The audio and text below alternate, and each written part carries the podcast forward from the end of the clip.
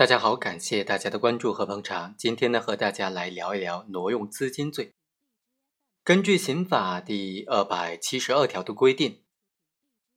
公司、企业或者其他单位的工作人员利用职务上的便利，挪用本单位资金归个人使用，或者借贷给他人使用，数额较大，超过三个月未还的，就构成挪用资金罪。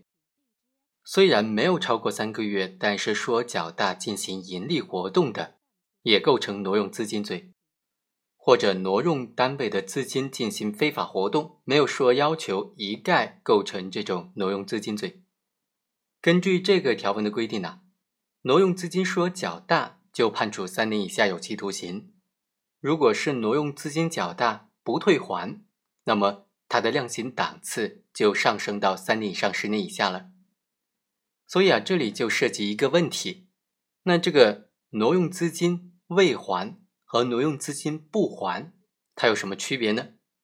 因为这个未还和不还，它决定的这个行为它的量刑的标准、量刑的档次。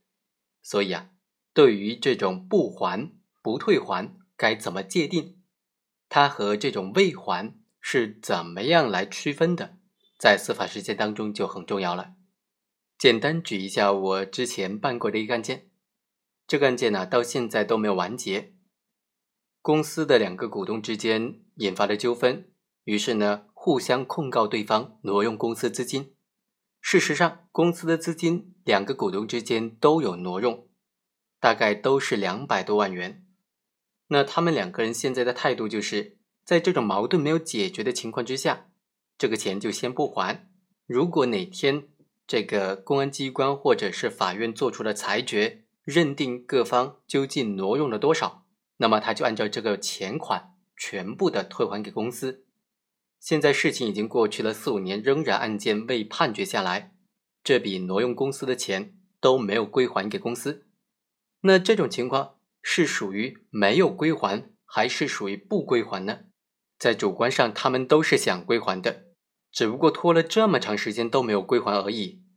那么他们的量刑的档次是哪个档次呢？是三年以下，还是三到十年呢？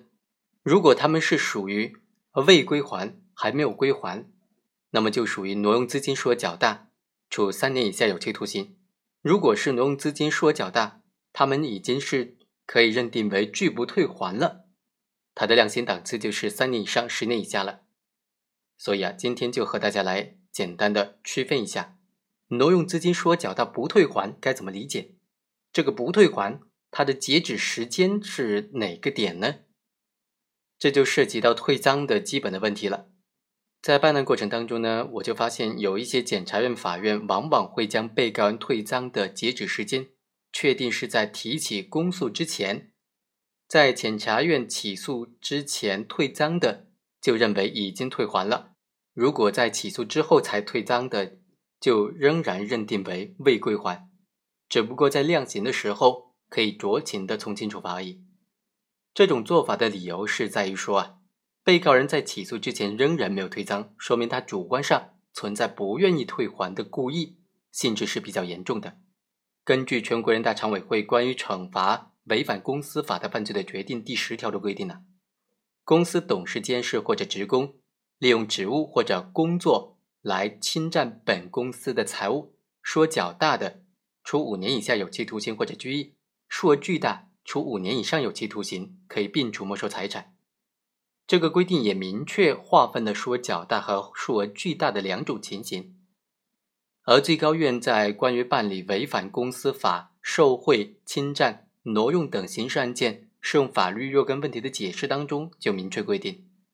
挪用本单位资金案发之后，人民检察院起诉之前不退还的，按照全国人大常委会的上述的决定第十条的规定来定罪处罚。结合全国人大常委会的立法解释和最高院的司法解释，他们都已经把挪用资金退还与否的时间界点界定在检察院起诉之前。虽然全国人大常委会的这个决定现在已经失效了，但是这个司法解释仍然是行之有效的。这就是为什么在办案过程当中，检察院、法院将被告人退赃与否的这个时间点认定为是起诉。但是呢，我们认为这种观点、这种理解是完全错误的。只要在一审判决宣判以前退赃的，就都不能够认定为是这种不退还了。